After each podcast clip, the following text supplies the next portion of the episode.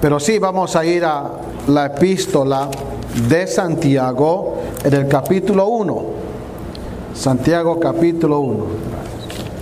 Y vamos a leer el versículo 14.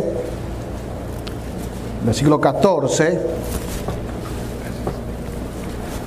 Solamente ese versículo vamos a estudiarlo y compartirlo esta tarde, aunque voy a leer desde el 13 para que tengamos idea de lo que estamos hablando. Dice así la palabra del Señor. ¿Tienen todos? ¿Sí? Muy bien. Voy a pedir que se pongan de pie una vez más porque vamos a estar sentados después. Así tomamos un poco de oxígeno y respiramos. Hoy es un día bien caluroso acá, pero vamos a leer. Voy a leer versículo 13 y al 15, aunque no voy a explicar todo hoy. Dice así la palabra del Señor. Cuando alguno es tentado, no diga que es tentado de parte de Dios porque Dios no puede ser tentado por el mal, ni Él tienta a nadie, sino que cada uno es tentado cuando de su propia concupiscencia es atraído y seducido.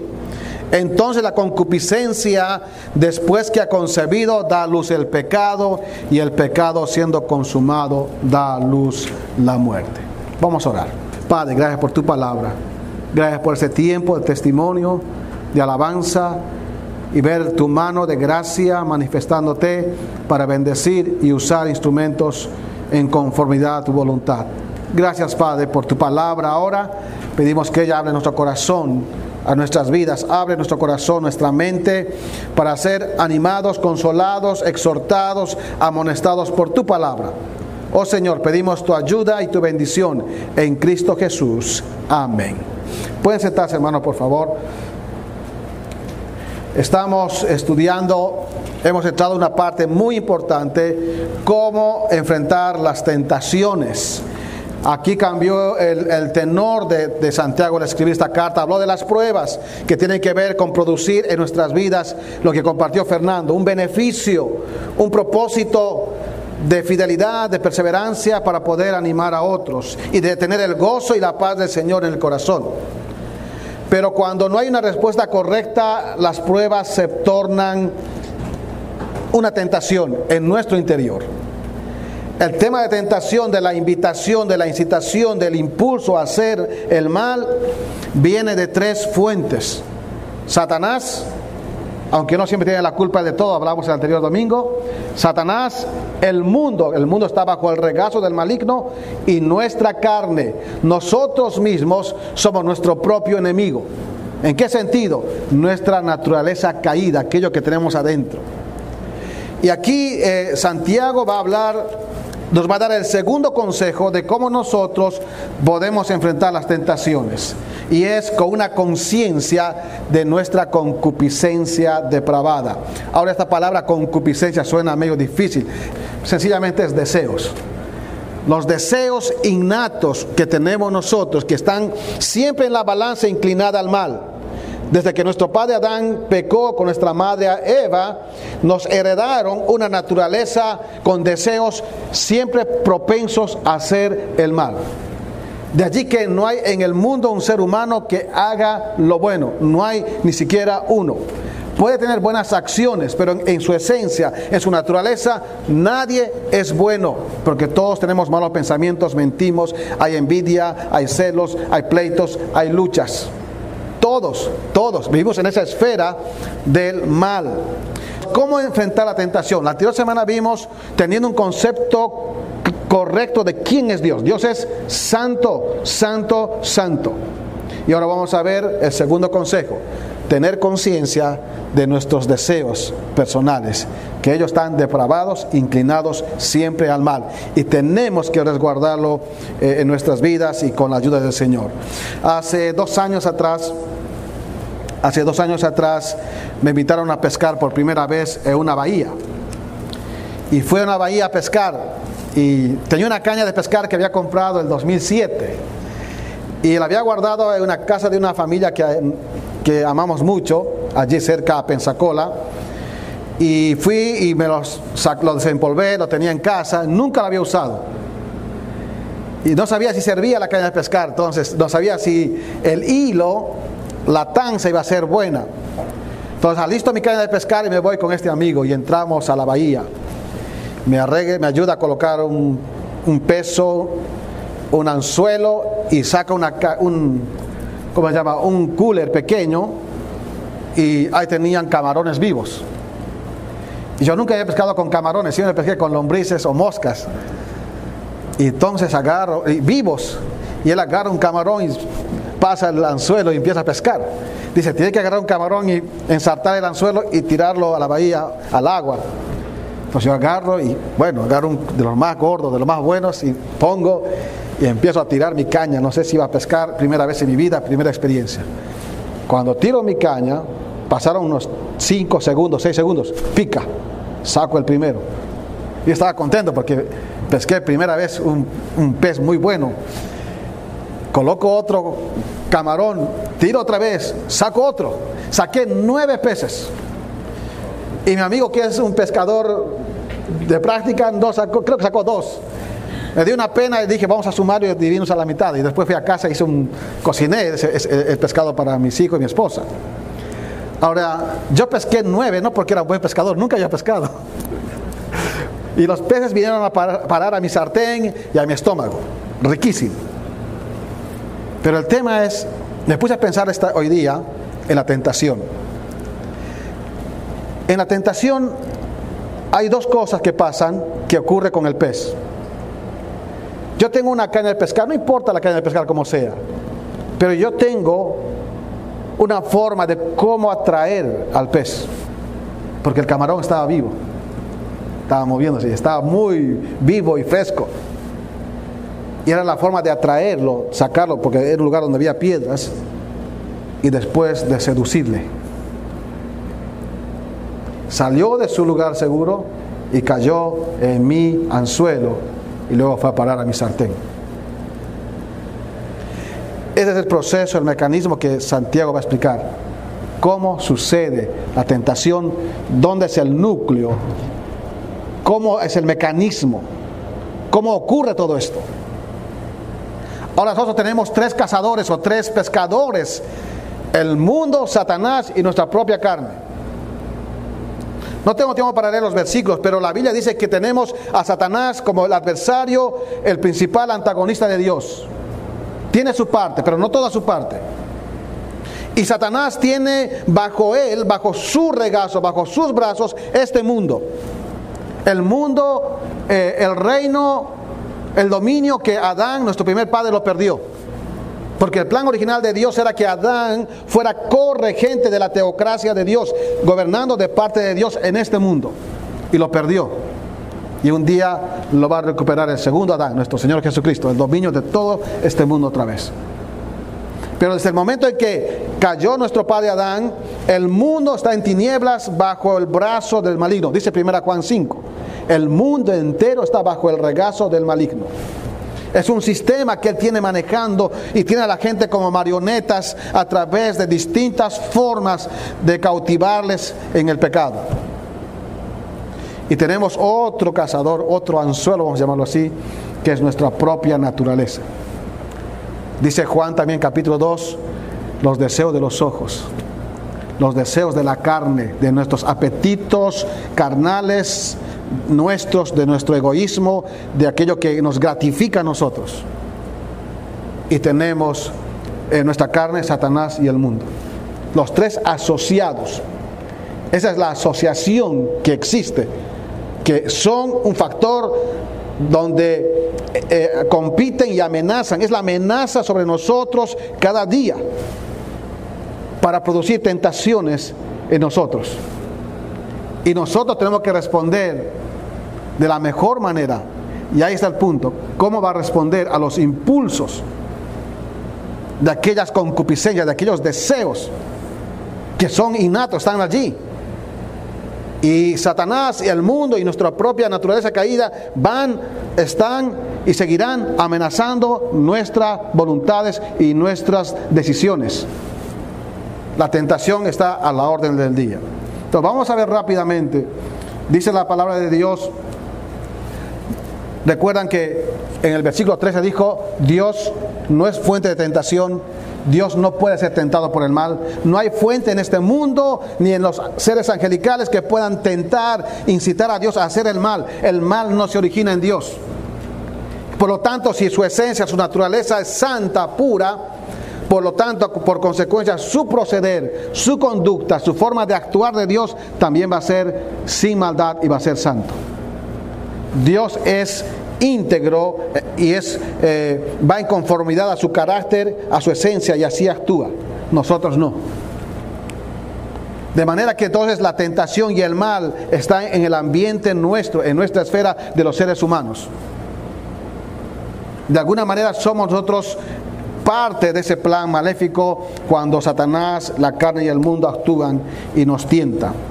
Y aquí dice en contraste, por eso comienza este versículo, dice, si no, Dios no es la fuente de la tentación, Dios no es la fuente del mal para el pecado, Él no incita a sus criaturas a pecar, al contrario, Él los invita a ser santos, santos, santos como Él es. Por eso este versículo dice, si no, en contraste, al contraste, eh, en adversión, dice, cada uno es tentado. Entonces, cuando entendemos y llegamos a conocer nuestra concupiscencia, nuestro ser interior, nuestros deseos, entendemos que la tentación es una realidad individual. Que usted y yo no podemos poner la culpa en nadie. No podemos seguir el mismo paso de nuestro padre Adán, la mujer que me diste o la serpiente. Todos nosotros, dice, cada uno es tentado. Esta es una realidad individual, una realidad personal de cada uno de nosotros. Por lo tanto, nosotros este, no, no tenemos excusa en ninguna manera. Somos tentados por el mundo, por el diablo y nuestra propia carne, pero cada uno de manera individual. Aunque alguna vez ocurre, sí, tentaciones colectivas, pero al fin y al cabo cada uno tiene que decidir. Puede haber amigos que te influyen, dice, vamos a aquello, y uno es tentado. Aunque viene la tentación de manera colectiva o, o la presión de manera colectiva, al fin y al cabo usted tiene que responder de manera personal, de manera individual. Entonces hay un plan maléfico para cada uno, de parte de Satanás, nuestra carne y este mundo. Y todos los seres humanos tienen que enfrentar esta realidad sí o sí. Es una realidad debajo del sol en esta vida terrenal. Así que nadie puede decir acá, nunca voy a ser tentado. No, vivimos bajo la amenaza, vamos a llamarlo así, la amenaza fantasma, cada día de la tentación. Somos pasivos, siempre estamos con un caudal cada día, en distintas proporciones, pero estamos, estamos invadidos. Ahora, Santiago va a explicar, dice, cada uno es tentado, está bien, cada uno es incitado, cada uno de manera individual. Es importante entender esto, esta expresión, cada uno. Describe de alguna manera directa la individualidad, no, no la, la, forma colectiva, aunque la, la tentación es universal, pero cada uno es tentado de manera personal. Aquí es enfáticamente personal. Cada uno. Otra traducción sería cada cual. Cada cual es tentado. Eso incluye a todos nosotros. Y va a explicar ahora cómo ocurre esto. Cada uno experimenta esta realidad de la tentación que es individual. Miren, cuando de su propia concupiscencia. No dice, miren el contraste, no dice de parte de Dios, no, de su propia concupiscencia. Dios no tiene parte en esto, porque la, tentación, el ser tentado, ahora una cosa que me estoy olvidando, esta expresión, cuando alguno es tentado, esta expresión, esta acción es continua. O sea, la tentación no para, siempre está, está ahí, latente. En la calle, en tu casa, aunque te cierres en un convento, en un monasterio, aunque te vayas a vivir lo más lejos, siempre la tentación está latente. Si usted puede ver historia o leer historia, va a ver que ha, ha, habido mucho abuso por gente religiosa a través de los años en monasterios. en lugares aislados, porque no se puede evitar la tentación. Es la amenaza continua, continua, continua en la vida de los seres humanos. ¿Por qué? Porque el, núcleo, el punto nuclear está en nosotros. Donde vayamos lo vamos a llevar porque está acá adentro. Los deseos no los deja usted. No puede sacarse como una ropa y decir estos deseos los voy a dejar acá. No, porque los lleva consigo. Los buenos y los malos. Entonces aquí hay una realidad interna que ocurre, que es nuclear, que es importante en nuestra vida. Dice, cada uno es tentado cuando de su propia concupiscencia. De su propia concupiscencia. Ahora quiero un poquito explicar esto. Una, una, traducción sería, aunque se tradujo como, como, un pronombre posesivo, su, pero una traducción sería cuando de la propia concupiscencia. Se tradujo su porque hay que entender que es de cada uno, otra vez el énfasis. Pero esta expresión propia, este, no sé si escucharon la palabra idiosincrasia alguna vez. Viene, viene de esta palabra, propia, idías. De ahí viene idiosincrasia algo peculiar, algo único de alguien. Cada uno somos únicos en un sentido. Argentinos, mexicanos, bolivianos, ecuatorianos. Hay algo peculiar, hay una idiosincrasia en cada uno de ellos. Te das cuenta por la comida, por la forma de hablar, el pensamiento, uno sabe. Cuando dice acá de su propia concupiscencia, está hablando de algo que es propio, peculiar al individuo que lo hace singular. Eh, cuando la expresión propia eh, significa sencillamente la particularidad, la singularidad de una persona o cualquier cosa o en categoría. Lo único que lo distingue. El doctor Jim Berg, un profesor de la Universidad de Bob Jones, hizo un comentario muy interesante al respecto. Cito, dice, una palabra de la cual viene idiosincrasias, algo peculiar o único a un individuo aunque todo lo que un creyente puede experimentar es humano, estas concupiscencias y deseos fuertes son únicamente nuestros propios en fuerza y combinaciones. Son tan ideas o tan propios nuestros como son nuestras huellas dactilares.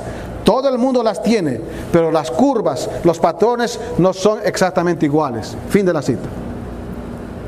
Claro, todos vamos a tener tentaciones, y nuestras propias deseos, nuestras propias concupiscencias son como las huellas dactilares. Todo el mundo es tentado, pero no todos son tentados de la misma manera.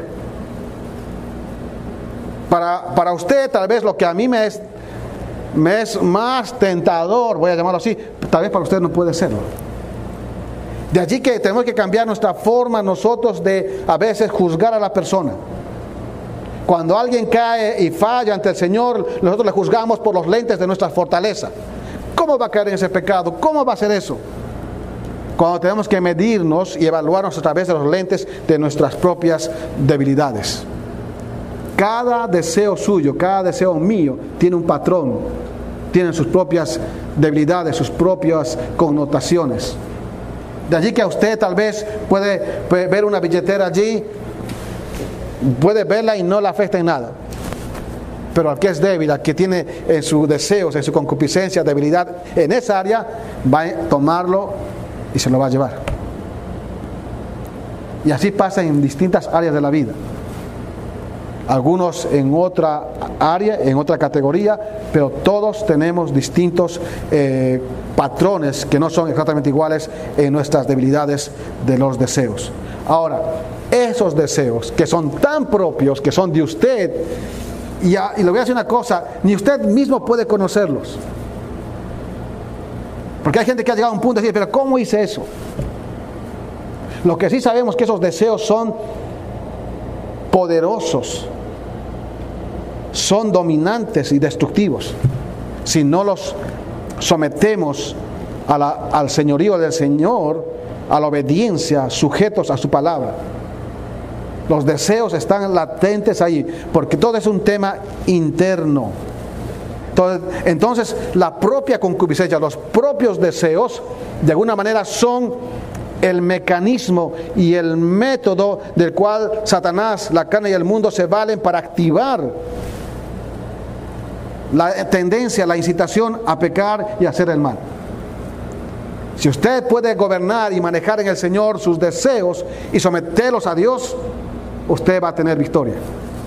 Porque entiende que sus concupiscencias, sus deseos son tan depravados, usted tiene que ponerlos bajo el control de una fuerza mucho más grande, poderosa, en este caso la obediencia a Dios. ¿Recuerdan Mateo 7, 21 al 23? ¿De dónde viene la contaminación? ¿De dónde, ¿De dónde sale lo malo? De dentro del corazón. O sea, los malos pensamientos, los homicidios, los hurtos y todas esas cosas terribles que contaminan al hombre. Está acá adentro, en nuestros deseos. Siguiendo la línea de pensamiento del doctor Berg, cito otro comentario que muy pertinente, dice, a causa de esta habilidad de aprender a desear en combinaciones únicas, podríamos decir que tenemos deseos o concupiscencias de diseño. Aunque no luchamos contra nada nuevo para la humanidad, nadie tiene exactamente la misma mezcla de deseos que otro. La rebelión de nuestro propio camino se manifiesta de formas diferentes en cada uno de nosotros. Es por esto que podemos observar a alguien con un camino propio diferente al nuestro y pensar, ¿por qué pensaría alguien que aquello es tan importante? No tiene sentido. Para nosotros no tiene sentido, pero es perfectamente lógico para la otra persona. Fin de la cita. Es lo que dije recién. Cada uno tiene un, una forma diseñada de mezclas de sus deseos. De ahí que por eso para unos un aspecto es más tentador que otro aspecto. Y uno, cada uno tiene que buscar conocer ese diseño de sus deseos para poder sujetarlos al, al Señor, al Señor. Como les dije, el cazador, ya sea el diablo, la carne o el mundo, tienen esa tienen su amenaza y su estrategia para activar a través de nuestros deseos débiles para pecar contra Dios. Y el diablo está a la cabeza porque es el príncipe de este mundo. Él está a la cabeza. Y como dijo el famoso predicador inglés Spurgeon, dijo lo siguiente acerca de, de Satanás. Cito, es astuto el enemigo con el que debemos tratar y conoce nuestros puntos débiles. ¿Acaso ha estado tratando con los hombres durante estos últimos seis mil años? Lo sabe todo de nosotros. Posee un gigantesco intelecto, aunque sea un espíritu caído, y puede descubrir con facilidad dónde tenemos nuestros puntos débiles. Y ahí es donde nos ataca de inmediato. Si somos como Aquiles y no podemos ser heridos más que en el talón, entonces será el talón que nos donde nos lanzará su dardo y no en ningún otro lugar.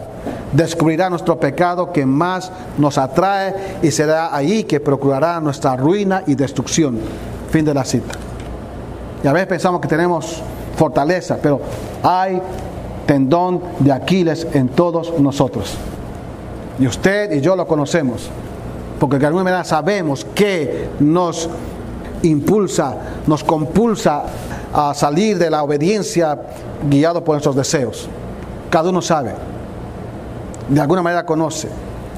Entonces cuando de su propia concupiscencia, ahí donde trabaja la tentación, en los deseos, impulsando los deseos. Y va a usar Santiago dos palabras para ver cómo es ese mecanismo, cómo ocurre esto. Los deseos están adentro, la concupiscencia está adentro, es mezclada con diseños, propensa al mal, propensa a poder pecar, pero hay hay dos mecanismos que utiliza eh, la tentación, ya sea la carne, el mundo o Satanás. Es atraído y seducido. Hay una atracción y una seducción. Aunque aparecen las palabras sinónimas, pero ahí ah, marcan el, el proceso, cómo ocurre esto. Y hay una realidad que hay que se llama, lo he llamado impulsiva. La tentación con nuestros deseos son una realidad individual, son una realidad interna que ocurre acá. Por eso yo no puedo ver, no, podemos ver nuestro corazón, no podemos ver nuestro interior, nuestros deseos. Pero Satanás, el mundo y nosotros mismos sabemos dónde están nuestra, nuestras debilidades. Y allí, eh, en ese punto, a ese punto, ese flanco, vamos a llamarlo así, es donde el enemigo va a atacar, porque es atraído y seducido para impulsarlos, para compulsar, para impulsar a desobedecer y pecar contra Dios. Ahora, déjeme definir estas dos palabras, atraído y seducido. Este es, vamos a llamarlo así, es la forma, el mecanismo, cómo lo hace pero aunque son hay dos acciones que ocurren, pero son simultáneas a la vez. No es que primero te atrae, van juntas, van juntas. Cuando dice la palabra de Dios es atraído, sencillamente significa sacar afuera, sacar afuera, arrastrarse la, la idea de esta palabra. Está formada por dos palabras muy interesantes. Ek es fuera y la otra parte del verbo ek, elko significa arrastrar, pues arrastrar afuera. Claro, cuando les conté cómo, cómo agarré estos peces, los saqué de su guarida. Había piedras allí y en, uno de los intentos, cuando yo agarré uno, era muy grande, se lo llevó y se metió entre las piedras y rompí el hilo de mi caña de pescar. Coloqué otro anzuelo y otra vez otro pedazo de metal. Y cuando saqué el siguiente pez, lo agarré, era el mismo pez que tenía en mi anzuelo y todavía es eh, enganchado en un lado de la boca. Pude recuperar mi anzuelo. Pero esto es simultáneo porque lo atrae y lo seduce. Lo quiere sacar afuera de su lugar seguro. Y se volvió a entrar, el pez se volvió a entrar. Pero con el siguiente anzuelo, el siguiente cebo, volvió a salir. Y cayó el mismo pez que se había librado de mi caña de pescar. Porque hay una atracción y una seducción. Atraído significa, o la idea es arrastrar.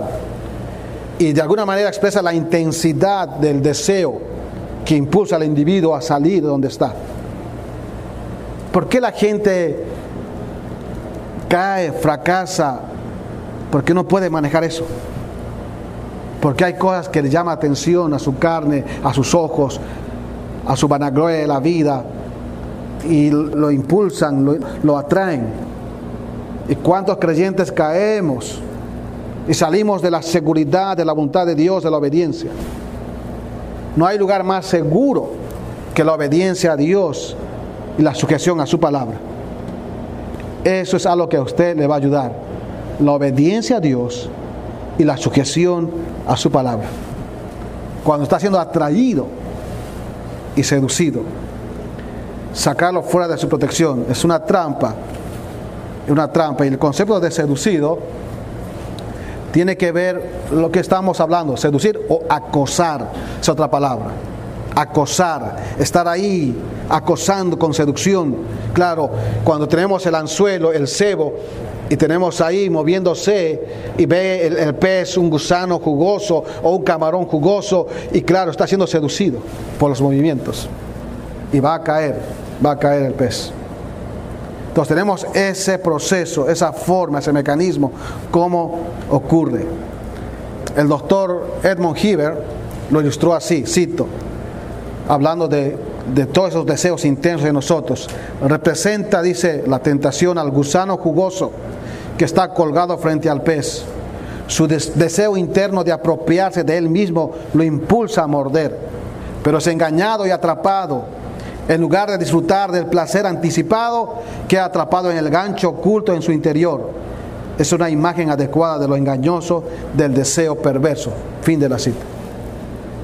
Toda tentación, todo aquello que impulsa, que atrae, que seduce, va a ser algo que va a llamar la atención y va a parecer que es algo eh, bueno.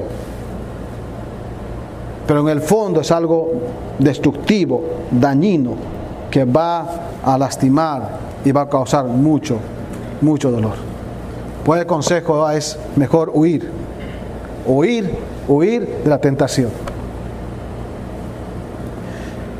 Y someternos al señorío de Cristo. Termino con una ilustración, creo que las mencioné eh, hace un tiempo atrás, pero se se los cito Dice que en las heladas regiones de la América del Norte, un indio hacía un caminito por entre la nieve y además hacía otra cosa con unas ramas de abeto. ¿Qué estás haciendo? Le preguntó un amigo que se acercó a pasar por ese lugar. Le respondió, una trampa para conejos, es lo que dijo el indio. Y el amigo le dice, pero ¿dónde está la trampa? Porque solamente miraba un caminito y unas cuantas ramas. Ah, respondió el indio sonriente, la trampa no la pondré sino hasta dentro de dos semanas. Primero arreglo el caminito de modo que los conejos se acostumbren a él. Por ejemplo, hoy por la noche vendrán y tendrán temor de pasar por el camino, pero mañana se acercarán más y poco tiempo después uno de ellos lo cruzará, después caminará por él. Pocas noches después se familiarizarán con el camino y lo usarán frecuentemente sin ningún temor. Entonces pondré la trampa en medio, entre las ramas, y después comeré conejo todos los días. El amigo dice, ah, ya veo, contestó el amigo pasajero, estás usando la misma táctica que Satanás usa con los cristianos. Primero los atrae a algo que da la impresión de que no es malo ni bueno. Y cuando adquieren confianza, Él los atrapa y los destruye. Ese es el objetivo de la tentación, destruirnos. Nuestra vida, nuestro corazón, nuestra familia, nuestros pensamientos, nuestra amistad. Pero atacan al punto central, nuestros deseos, que ya están manchados por el pecado, inclinados al mal. Entonces viene la atracción y la seducción para sacarnos. Que el Señor, con su gracia, nos ayude, que en esos momentos de tentación podamos sujetar nuestros deseos al señorío de Cristo, a su palabra, a la obediencia. Que usted pueda decir, Señor, ayúdame. Y ese momento, huir, huir de la tentación. Porque lo que trae, vamos a ver la próxima semana, lo que trae es muerte. Nada más que muerte y está un sentido gráfico ahí, romper la comunión, romper esperanzas, romper futuro, romper tantas cosas. Muerte, muerte. Que el Señor nos dé su gracia y cuando hay momentos difíciles de tentación, pídale al Señor. Él da gracia para poder enfrentarlas con su ayuda y con un corazón obediente a su palabra. Vamos a orar. Padre amado, estamos aquí delante de ti para darte gracias porque junto con la tentación está la salida. Y la salida es, Señor, en el mismo momento en que estamos siendo atraídos y seducidos por cualquier amenaza, es poder sujetar nuestros deseos a tu voluntad, a tu gobierno a la obediencia. Señor, ayúdanos a tener victoria y a poder entregarte nuestro corazón. Como dice tu palabra, dame, hijo mío, tu corazón y mira en tus ojos mis caminos. Oh Señor, ayúdanos. Bendice a mis hermanos. Bendice esta semana que comienza. Que tú nos ayudes a andar de victoria en victoria. Obedientes sujetos a ti. En nombre de Cristo Jesús oramos. Amén.